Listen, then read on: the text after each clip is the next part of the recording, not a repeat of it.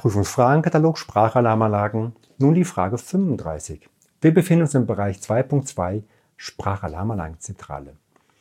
Die Frage ist, welche Aussage zum Betätigungszugang zu einer SAZ Sprachalarmanlagenzentrale ist zutreffend? Erstens, mindestens 0,8 Meter breit. Zweitens, in Abhängigkeit zur eingewiesenen Person. Sehr witzig. Drittens, mindestens 0,75 Meter breit. Viertens, mindestens drei Meter hoch. Das ist sicherlich totaler Quatsch.